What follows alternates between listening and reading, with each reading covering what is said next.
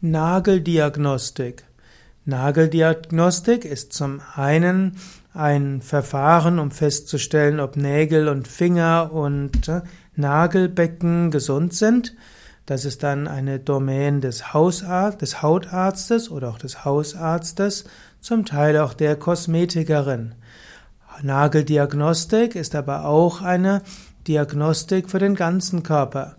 Je nachdem, wie die Nägel aussehen und wie sie beschaffen sind und wie hell oder dunkel etwas ist, kann man Rückschlüsse ziehen auf bestimmte Erkrankungen oder einen Mineralmangel oder einen Vitaminmangel.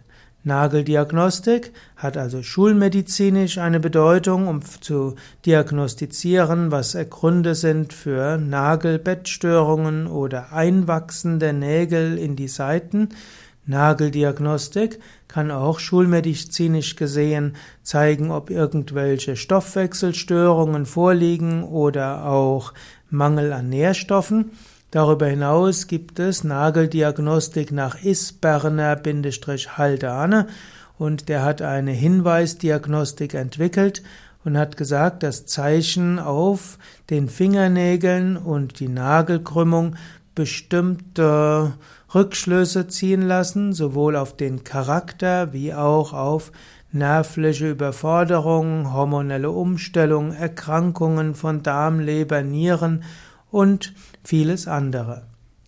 Diese Art von ausgeweiteter Nageldiagnostik ist schulmedizinisch etwas umstritten und kann sicherlich auch nur eine zusätzliche ja, Diagnostik sein im Rahmen eines ganzheitlichen Diagnostikverfahrens.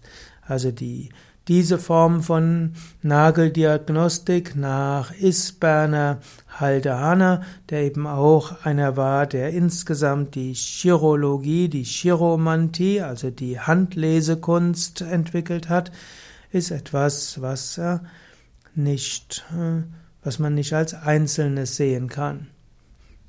Auch im Ayurveda wird der Mensch als Ganzes angeschaut. Es gehört zu einer Diagnose beim Ayurveda-Arzt auch dazu, dass der Ayurveda-Arzt sich die Körperstatur anschaut, die Finger anschaut, die Haut anschaut, die Fingernägel anschaut, aber auch die Augen, das Gesicht, die Gesichtshaut und noch vieles andere.